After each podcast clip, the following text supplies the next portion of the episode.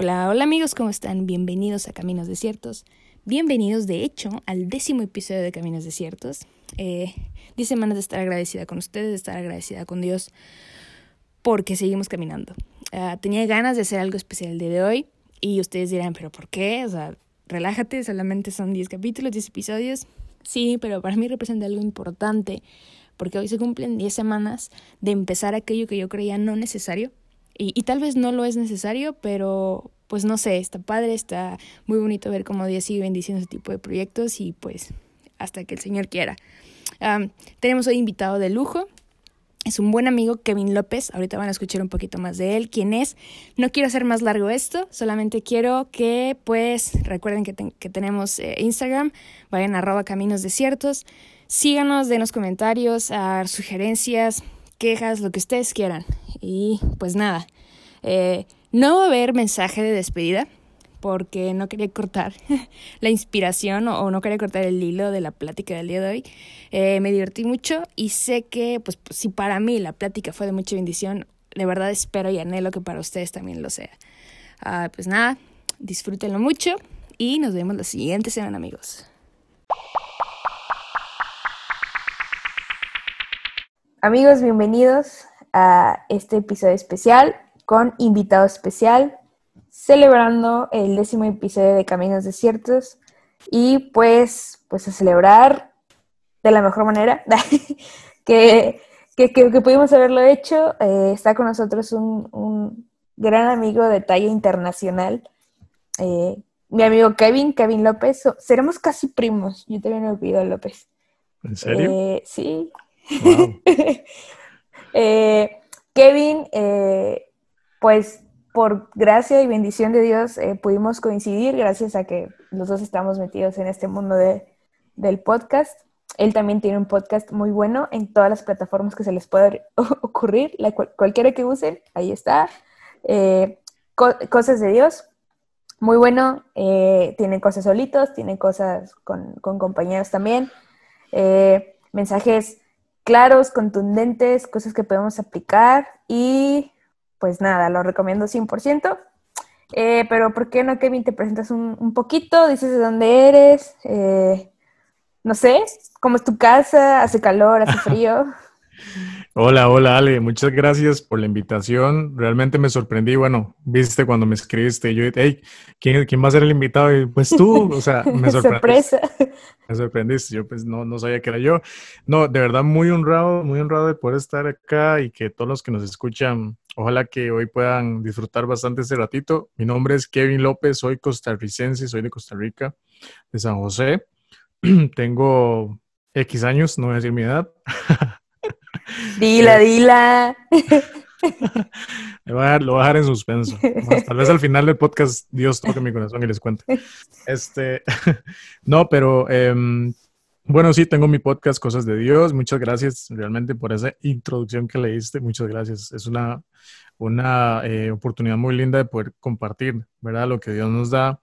Em, soy parte de un ministerio de música de la iglesia, y mi iglesia se llama Oasis, Iglesia Oasis, acá en Costa Rica.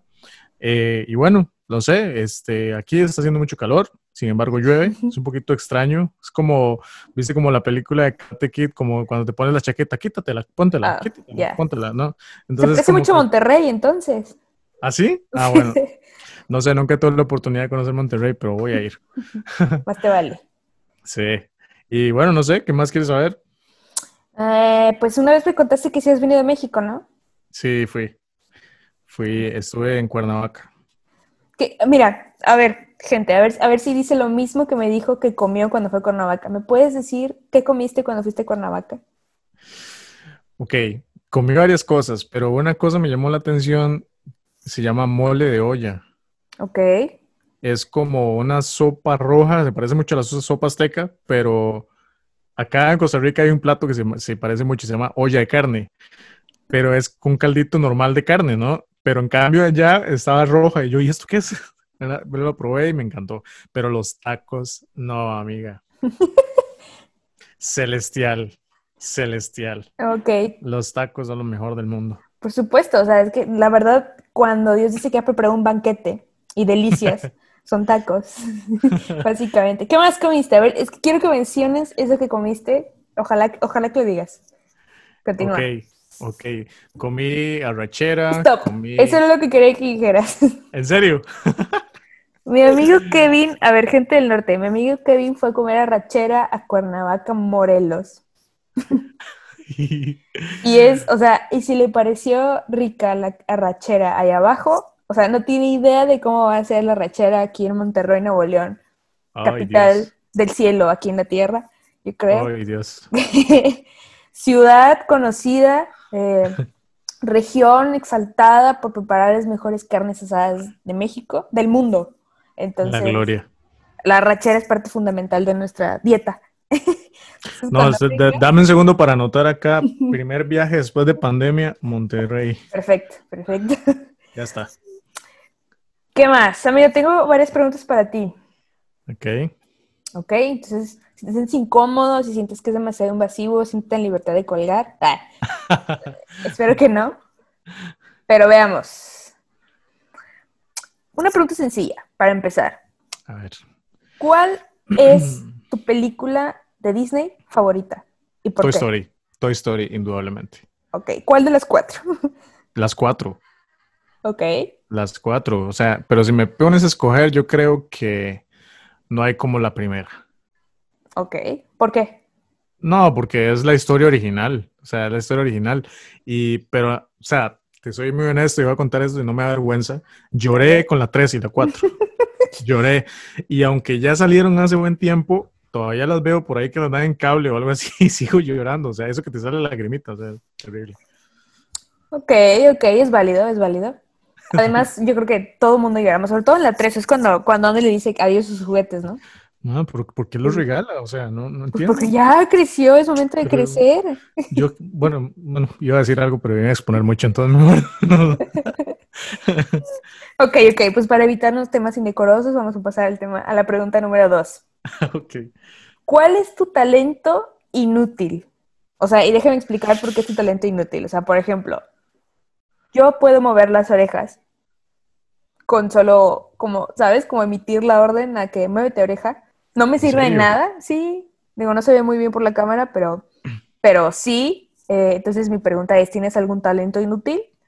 Así que no te sirve de nada, pero solo lo puedes ser tú. O muy poca gente lo puede ser tú, como tú.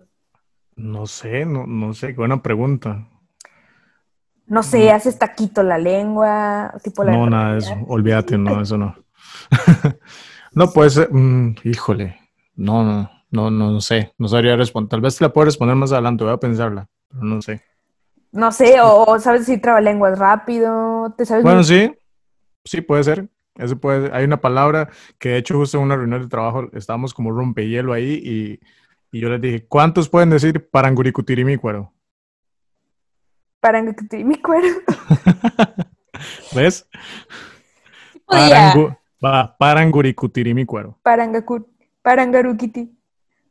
Paranguri. Para... A ver, Eh, te aseguro que muchos están escuchando y están diciendo, están a viendo. ver, dilo despacio, dilo despacio. Ok, va. Paranguricutirimícuaro. Parang... Guri. Parangurikutiri mi cuero. Parangu... Esa. Parangu... Ah, siguiente pregunta. ok. um, hmm, ¿Qué puede ser? ¿Qué puede ser? Ok. Tengo miedo. No, no, tranquilo, tranquilo. Bueno, sí. Es, es una pregunta fuerte. A ver. Quiero saber si estás preparado para responderme. No, no estoy preparado, pero igual me la vas a, preguntar y, o sea, no, no vamos a dejar de hacer el podcast por eso. Describe tu situación o describe, ajá, la situación más vergonzosa en donde por más que quisieras hallar el tiempo o el lugar, no podías ir al baño. O sea, te urgía ir al baño y no podías. ¿Qué hiciste? ¿En dónde estabas? ¿Cómo reaccionaste? si pudieran ver la cara de mi amigo Kevin en estos momentos, se quiere arrancar la barba. No, qué pregunta. Tengo varias escenas. Tengo varias escenas. La, la más decente, amigo, la más decente, por favor. Ok. Bueno, hace muchos años estaba en casa de mi novia en ese momento y tenía muchas ganas de ir al baño. Tenía Claro. muchas ganas de ir al baño. Ok. Y no me aguanté, me fui al baño, ¿no? Pero es el típico episodio donde no te baja la cadena. Y, o sea, y estaba mi suegra ahí, estaba una tía, y estaba la abuela, y todo el mundo. Y yo nada más abro la puerta así, bueno, si pudieran verme, abro la puerta así como, ¿hay alguien ahí? ¿no? Entonces yo, este, oye, eh, ¿me ayudas un momento? Entonces, o sea, no sabía dónde meterme. Yo me quería meter ahí, que me jalara la, el agua. Me tenía Ay, guacala. ¿Y qué hiciste para que se fuera? Oh, eh, me pasó el, el- no sé cómo le llaman ustedes, el coso este para, Ah, para el de- poder eh, limpiar el- la taza, no sé, el inodoro y ya se fue, pero uy, costó. Yo estuve ahí adentro como media hora, costó demasiado. No, después salí y yo dije, no, no, aquí yo salgo, o sea, hasta que todo el mundo esté acostado estoy en sus cuartos y que nadie me vea, me da mucha O sea, todo el mundo se enteró que tapaste el baño. Claro, porque el Oh. baño estaba, el ba- el baño estaba, el baño estaba en, una, en un punto de la casa donde todo el mundo pasaba. O sea, estaba en un punto donde, o sea, sí o sí tenías que ver al baño pasa- cuando pasas caminando, ¿no? Entonces, y yo, José, pasan los minutos y que, que no sale del baño, ¿qué pasó? o sea, no, inolvidable ese, ese momento. Qué mejor manera de conocer a la familia, ¿no crees? Sí, sí, cierto. Tal como soy. Ay, Dios mío. con, con, con vergüenzas y todo. Qué madre. Ok. Ahí te va mi última pregunta. Ok. ¿Qué piensas que es lo más importante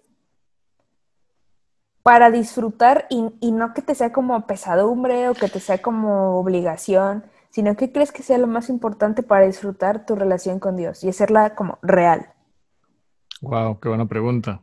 Eso no me la esperaba, esperaba que fuera algo más así de- como las anteriores. A ver, yo creo que creo que tener una amistad con Dios real y genuina quitaría como muchas muchos pesos en nosotros los cristianos, muchos pesos pesados como frustraciones o dudas, temores, ¿no? Si tenemos una amistad genuina con Él.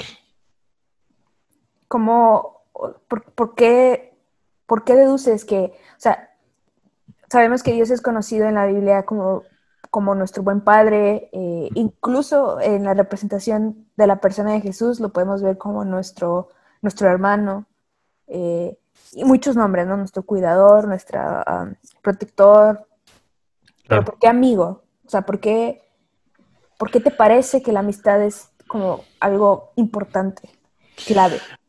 Mira, yo creo que, bueno, yo he tenido episodios ahí no muy agradables con amigos que tal vez traicionaron o, o tal vez no te fueron leales eh, y, y tal vez depositas, depositaste tu confianza en personas equivocadas. No sé si te ha pasado, que yo me imagino que sí, porque a todos hemos pasado por ahí. Claro.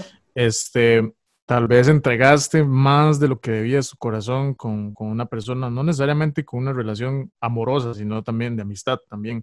Este, entonces, con todas estas experiencias, yo creo que uno aprende a, a medir más y entregar con, con un poquito de racionalidad su corazón con respecto a confianza y, y demás cosas para un amigo. ¿Por qué digo que lo importante es la amistad con Dios? Porque Dios nunca cambia. Y Él siempre mantiene su identidad. ¿Cómo es Dios? Él es fiel, Él es leal, Así es. Él es fiel a lo que promete. Él no puede quebrantar sus, sus promesas. Él no miente. ¿no? Él nunca nos va a fallar. Entonces, una amistad con alguien así es una garantía para cualquiera. Claro. Que sabes que creo que, eh, igual como lo mencionábamos en episodios pasados, a veces, independientemente de, la relación que tengas con Dios en este, en este momento, al verlo amigo, como amigo, creo que también tendemos a humanizar un poquito esa parte del mismo Dios. Y, y con eso no quiero decir que, porque también quizá abusar de esa expresión podríamos decir, oye, ¿qué pasa con Jesús? No? O sea, Jesús se hizo humano para habitar entre nosotros. Sin embargo, su corazón eh, es muy diferente al nuestro también. O sea, por eso nuestra meta es nosotros llegar a ser como Él y, sentir y amar y pensar como Él. Porque a veces nosotros pensamos, como bien dices, ¿no? O sea, tenemos malas experiencias y pensamos que Jesús va a reaccionar igual o que Dios va a reaccionar igual a como nosotros estamos enojados, ¿no? Estamos enojados, le voy a dejar de hablar a mi amigo. Eh, me, va, me, va, me va a mentir, me va a traicionar, este, me va a bajar el novio, me va a bajar el novio. O sea, hay como muchos aspectos ah, eh, que, te pueden hacer dudar, ¿no crees? Exacto. y me llama mucho la atención lo que dices porque no sé si has visto, al menos los que nos están escuchando seguramente se sienten identificados con esto, porque ¿cuántas veces le hemos fallado a Dios? Montones de veces. demasiados. ¿Y qué hacemos? Nos alejamos. Como que, a ver, ponle, el, el, nombre a la falla que quieras, pecado, mentira, chisme, cualquier cosa, ¿no? Pero entonces hay una culpa que viene a nuestro corazón o ese sentimiento de no sé, como inmerecimiento tal vez, de que no nos permite acercarnos confiadamente al trono de la gracia, como dice la palabra. Entonces, es como, uy, no, me siento como mal, no, no voy a orar porque me siento como avergonzado, ¿no? Este, y te fijo Dios, va, esto es una expresión costarricense, fijo Dios está enojado conmigo. Em, ¿Fijo? Fijo, fijo es como seguramente. Oh, Dios, sí. Fijo Dios se enojó, fijo Dios ya no quiere ni, ni, verme. O sea, y eso ahí es donde entra en juego lo que tú dices de, Dios. O sea, que él, él, a ver, nosotros le fallamos, pero él no falla. Dice la palabra, nosotros somos fieles, pero eh, infieles, pero él sigue siendo fiel. Él no se puede negar a sí mismo. Entonces, eh, me llama mucho la atención porque cuando hay un evento de falla o de pecado, nosotros tomamos esa repulsión, ¿no? Como pensamos como que Dios no nos quiere cerca, como cuando nosotros nos fallan o nosotros fallamos, ¿no? Que me imagino que se genera esa distancia en que tal vez no quieres acercarte más a tu amigo porque está enojado, o te enojaste con alguien que te ofendió, o alguien que te, que te hirió, no sé, te lastimó con alguna actitud o y, fíjate, mira, cómo funciona también la amistad con, natural y la amistad nuestra con Dios. Porque, ¿qué es lo que nosotros esperamos en el mejor de los casos cuando te enojas con un amigo? Que vengas y te digas la verdad. O que vengas y hables. Hey, no me gustó lo que hiciste. Eh, hey, ¿no te parece que actuaste mal haciendo esto? ¿No te parece que, no sé, que pudiste actuar de una mejor manera, qué sé yo? Así pasa con Dios. Dios quiere que nosotros nos acerquemos tal y cual somos con Él. Esa es una amistad real con Él. Es súper, no sé, ahorita fue que me, empecé, empecé, a pensar en esa comparación y yo, qué interesante, porque marcamos esa diferencia con las amistades naturales, tal cual con Dios. Claro, sabes, estaba pensando en, precisamente eso de ok, fallamos y, automáticamente estamos en esta cuestión de me voy a esconder, eh, ya no me va a hablar, lo que sea. Y, mencionabas esa parte importante de que no, o sea, Dios, Dios quiere que si lo, sigas buscando aún y cuando estás en medio de tu falla.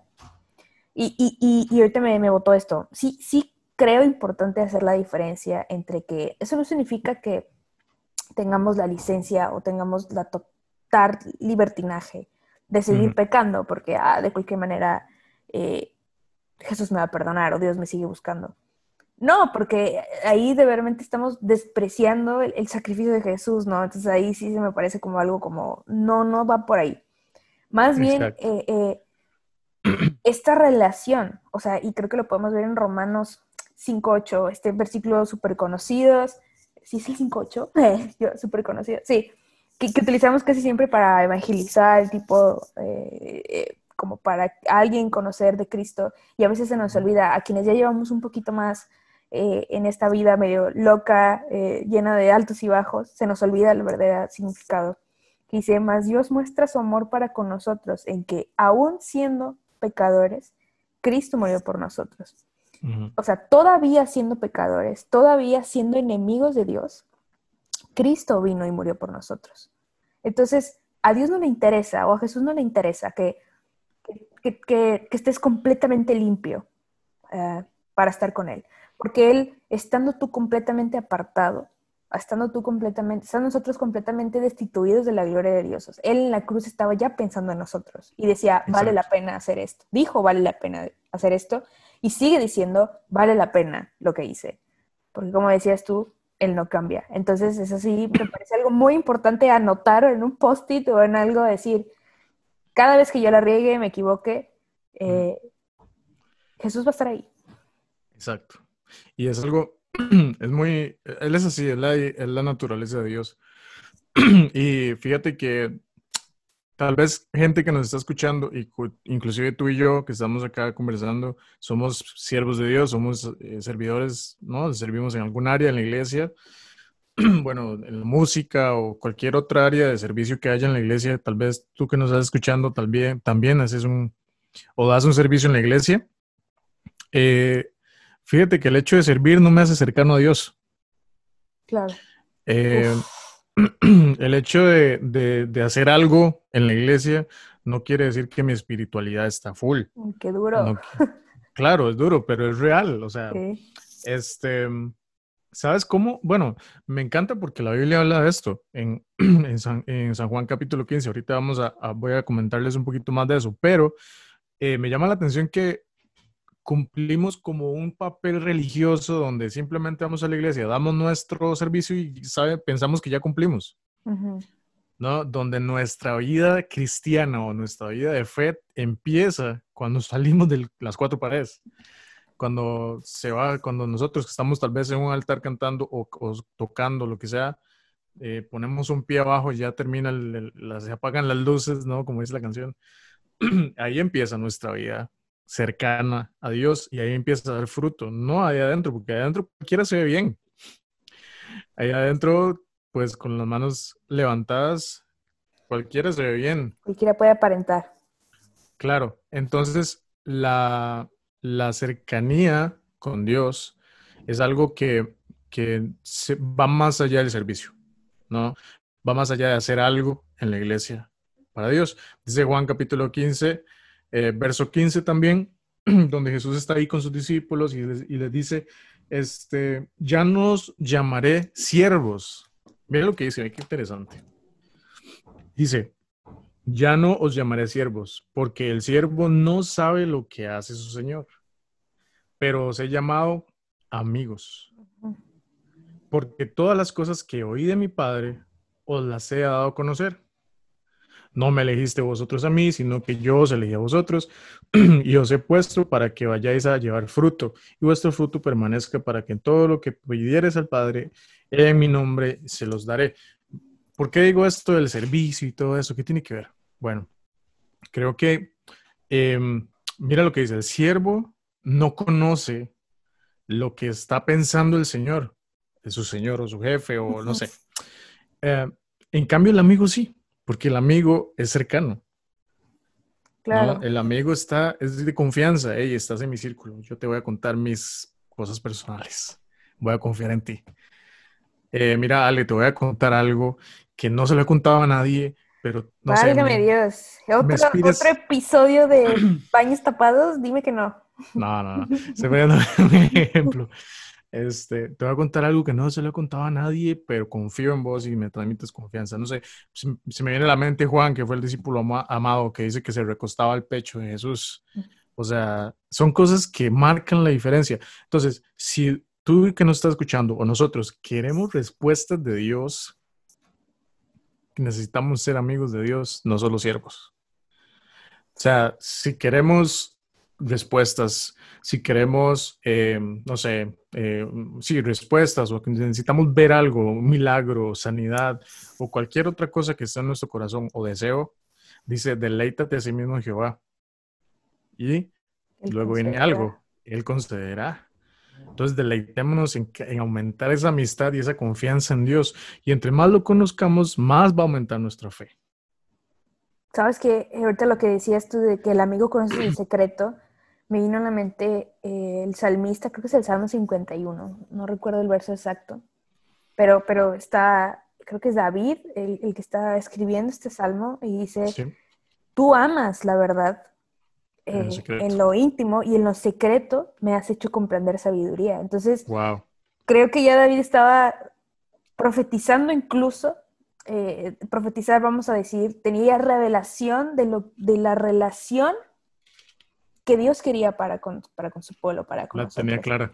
Porque, como bien dices, eh, ah, Dios no cambia, sí, pero nuestros intentos tan absurdos de llegar a Dios, a lo mejor no absurdos, pero sí fallidos muchas veces, eh, a nuestra manera, con nuestras fuerzas que nunca prevalecieron, nunca salieron adelante a su totalidad. Se agotan cuando es Jesús quien dice, yo voy a marcar las reglas del juego. Y es donde dice, yo los voy a llamar amigos. O sea, no tú, porque tú no puedes, pero yo sí puedo. Entonces, ay, eso me, me la cabeza. Y, por ejemplo, en, Hebreos, cuando habla de los héroes de la fe, y ahorita que ya mencionaste el tema de la fe, eh, cuando habla de Abraham, o sea, el, Abraham, el padre de la fe, y la palabra dice, y fue llamado amigo de Dios. Exacto.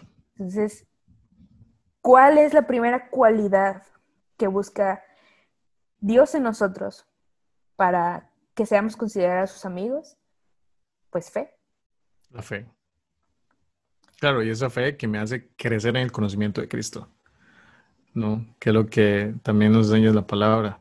Y ahora que mencionas a Abraham, mira que Abraham tenía tal concepto de fe que, que él esperó, ni recuerdo cuántos años, un montón de años para ser papá, para ser papá, ¿no? Y después que llegue Dios y le diga, hey, entrégame a tu hijo. El único que tienes, entrégamelo. Entonces, o sea, mira lo importante de la amistad con Dios que, que Abraham tenía y el, conocimiento tal de Dios que tenía, que sabía que era Dios el que le estaba pidiendo algo tan, ¿cómo me vas a pedir a mi hijo, por Dios? O sea, esperé por mi hijo tanto tiempo para que me lo vengas a pedir ahora. Claro. Pero que hizo Abraham? Obedeció. Y Dios vio la obediencia y que hizo, hey, no, no, no, un momento, un momento, un momento, no lo mates. Aquí tengo algo para vos. Ya, vi, ya vi que tu corazón es obediente. Entonces la amistad con Dios ah, tiene un fruto, ¿no? la obediencia. Tienes razón. Y, por ejemplo, en ese mismo caso de Abraham, yo, yo no me imagino eh, el dolor. Por ahí una vez escuché una teoría, eh, no estoy diciendo que sea verdad, pero por ahí escuché una teoría de que Abraham probablemente no iba a soportar eh, el, él mismo ofrendar a su hijo. Que era un dolor que no, que no iba a soportar, soportarlo, que el único capaz de soportarlo pues sí es Dios mismo. Entonces, siento yo el, o más bien me imagino yo, el tamaño del dolor que él sentía en su corazón y el tamaño de la piedra ah, de la duda que cargaba en su espalda, ¿no? no sé, y, pienso, no, la Biblia no lo dice, pero no sé si por su cabeza, su humanidad le decía, ¿valdrá la pena esto? O no, no, sé, o sea, creo que no lo dice de decir, a lo mejor le daban ganas de huir, es, esa parte como que... ¿Será Dios el que me está hablando? Está, está pesado. O quizá, ¿por qué estoy pasando por esta prueba? O sea, mm. ¿por qué si era como mi recompensa? Porque ahora tengo que pasar por la prueba. O sea, que no se supone que debía de disfrutarla. Pienso que... Y, y, y, entonces me, me, vino a la mente, como te comentaba hace un ratito, primera de Pedro cuando en Primera de Pedro 1, versículo 7, dice, porque la fe de ustedes es como el oro, su calidad debe ser probada por medio del fuego. La fe que resiste la prueba vale mucho más que el oro, el cual se puede destruir. De manera que la fe de ustedes, al ser así probada, merecerá aprobación, gloria y honor cuando Jesucristo eh, sea revelado o aparezca. Entonces, sí, lo leemos mucho como es que la fe tiene que ser, sí, tú, tú vas a pasar por pruebas para aumentar o, disminuir tu fe o para perfeccionar tu fe, pero no nos damos cuenta de realmente el proceso que eso conlleva. O sea, en medio de esta prueba, no es válido, pero es normal la duda. O sea, a veces es como que tanto fuego dices, ¿y si sí me quemo? ¿No? O, qué piensas tú en esa parte? No, e, es, es curioso porque si, me, si, si, tomamos en cuenta el hecho de la duda, la duda alimenta el temor. Mm, la duda alimenta el temor y disminuye la fe, porque el temor viene siendo lo contrario a la fe. De hecho, en el, podcast anterior que tuve con, una amiga hablábamos del temor también y el temor viene siendo la fe del diablo. Vaya manera de verlo. Claro, porque es, al revés, ¿no? La fe te invita a ver, a, ver, las cosas como si fuesen, pero en Dios, en el reino de los cielos. En cambio, el temor te invita a no accionar. Te, deja quieto y te, más bien te invita a pensar en cosas eh, invisibles, pero en lo contrario, a, lo negativo, ¿no? A que algo va a pasar. Y si me quemo, como decís ahorita. Claro. Y, si, y si no pasa, y si, y, si, y si esto no es de Dios y en serio tengo que, si esto no es de Dios, si estoy, no es una idea mía, como Abraham tal vez hubiera pensado, si es idea mía que Dios me está pidiendo a, a mi hijo, ¿no? O sea, es como que el temor te invita a, hacer lo contrario de lo que Dios te pide. Claro. La fe te invita a hacer, accionar a partir de algo. Ahora, importantísimo, porque viste el, el versículo este trillado, ¿no? De que la fe es la certeza, lo que se espera, ¿no? Pero de lo, que no se ve. Claro, pero lo que dice después ¿Qué dices pues? O sea, la fe que estamos hablando que es tan importante en la amistad con Dios es acérquense, o sea, acerquemos, dice el, dice el versículo más abajito de ese verso. Hey, el que cree, el que, se acerca a Dios, crea que le hay. Claro. ¿No? Que está ahí, que existe. Exacto. Y dice, ¿por qué? Porque él es, y dice que él es galardonador de los que le buscan. ¿No? Es como que una cosa lleva a la otra, ¿no? Eh, y y me llama y, me encanta porque Dios, como si Él no fuera un suficiente galardón, como si ya Él no fuera un regalo. O sea, o sea, dice, yo los voy a premiar si me busquen, ¿no? Como si ya Él no fuera el regalo. Pero, pero, o sea, Dios eh, nos invita a tener esa fe como anclada, digámoslo así, eh, una fe incrustada en lo invisible, ¿no? Porque obviamente, pues Dios no está acá, no lo estamos viendo, está acá en espíritu, porque Él está en todas partes, pero no es visible. Pues tenemos que creer que está acá. Y ese es el efecto de la fe. Así lo veo yo. ¿Qué piensas? Oh, está, está increíble. Está, no sé, está, está muy fuerte lo que estás diciendo, porque, sabes, a veces eh, solemos precisamente romantizar la fe. Así como tú le dijiste, el versículo trillado de eh, la certeza de lo que se espera, la convicción de lo que no se ve, no porque le estemos quitando la potencia de la misma palabra de Dios, sino que a veces lo dejamos como que en, esa, en ese romanticismo de sí, tenemos la mm. certeza, bla, bla, bla. Y, y creo que la amistad con Dios es esa certeza de lo que se espera, como, porque como bien dices, si Dios no cambia y si Dios no se puede negar a sí mismo, pues está la certeza de que Ah, eso espero, que, espero fidelidad y la voy a recibir porque pues Dios es fiel. Espero provisión, la voy a recibir porque eh, Él es fiel. Y aun y cuando mi realidad visible me esté diciendo que nada de eso es posible, pues entonces volvemos a la palabra, para Dios nada es posible. Y ahí la importancia de, tener, de tener Biblia, no nada más en el celular o en, el libro, sino pues, de tenerla como bien grabada en la mente porque pues están duras las pruebas de la vida. Sin embargo, creo que, o sea, como, como, como ya lo has dicho y ya como para ir resumiendo todo esto, sí, la amistad con Dios es la definición perfecta de la fe. Sí. En lo teórico, porque sigo creyendo que no hay fes perfectas ah, eh, en la práctica. Eh, fíjate que hace poco escuché por ahí también un comentario medio, medio raro, medio bizarro, que que es una como corriente que dice que Dios deposita en ti ah, el don de la fe, porque la fe es un don. Ah, pero así como Él puede depositar en ti ciertos dones, eh, por ejemplo, no sé, dones musicales o dones de profecía, eh, no sé, don de palabra, de sanidad, de todo eso, eh, que Él puede limitar los dones, mm. incluso el de tu fe. Eso a mí me parece, yo no sé qué opines, pero no me parece lo óptimo, porque sería muy absurdo pensar que Dios deposita poquita fe en ti porque no le interesa que creas o no. O, que deposita poquita fe en ti porque quiere trabajar contigo tu carácter o lo que sea. Eh, es como, no me hace sentido, porque Dios deposita en nosotros el don de la fe en su totalidad. Y son las pruebas de la vida, por ejemplo, la parábola del sembrador, o sea, a veces cae la semilla en lugares espinosos, a veces vienen y se la roban, entonces a veces vienen las pruebas de fuego, como Pedro. Y nosotros mismos podemos decir, ya no voy a creer nada porque me, porque como tú dices, estoy usando la fe al revés, estoy usando el temor, o no, me voy a agarrar y me voy a agarrar y eventualmente el mar se va a abrir en dos, ¿sabes? O sea, eventualmente voy a pasar.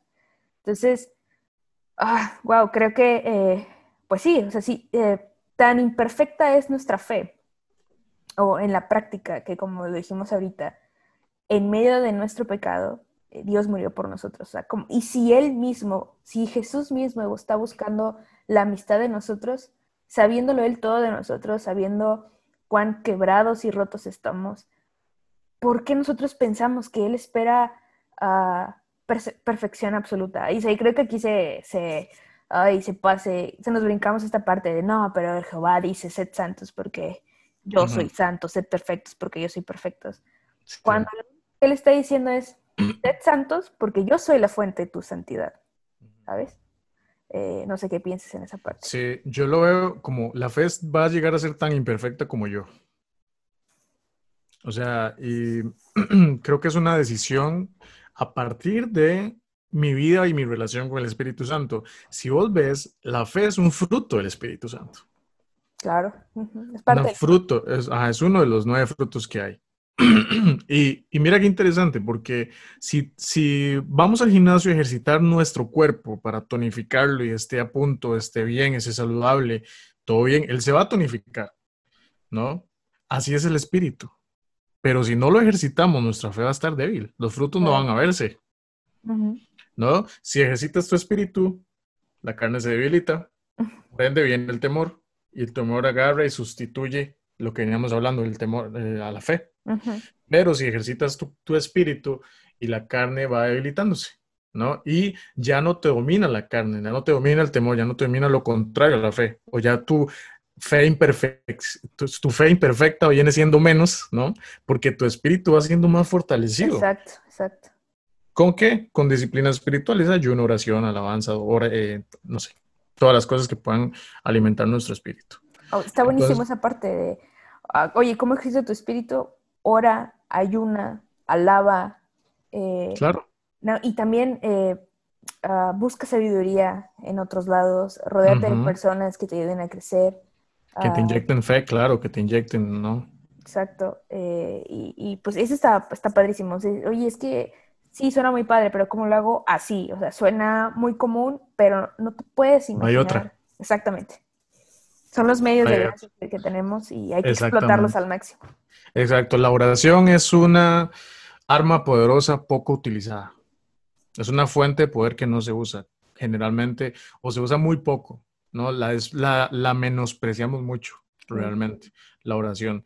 Y eso es, eso es un alimento a nuestro espíritu. Entonces te decía, obviamente, el espíritu crece en nuestra carne, entonces ya nuestra carne no domina el espíritu, sino el espíritu domina la carne. Entonces, ¿por qué digo todo esto? Porque en esos momentos donde parece nuestra fe debilitarse, es donde nuestro espíritu debe estar fuerte y decir, hey, no, un momento, yo sigo creyendo en mi amigo porque ya me prometió algo. Oh, sí, y él no cambia.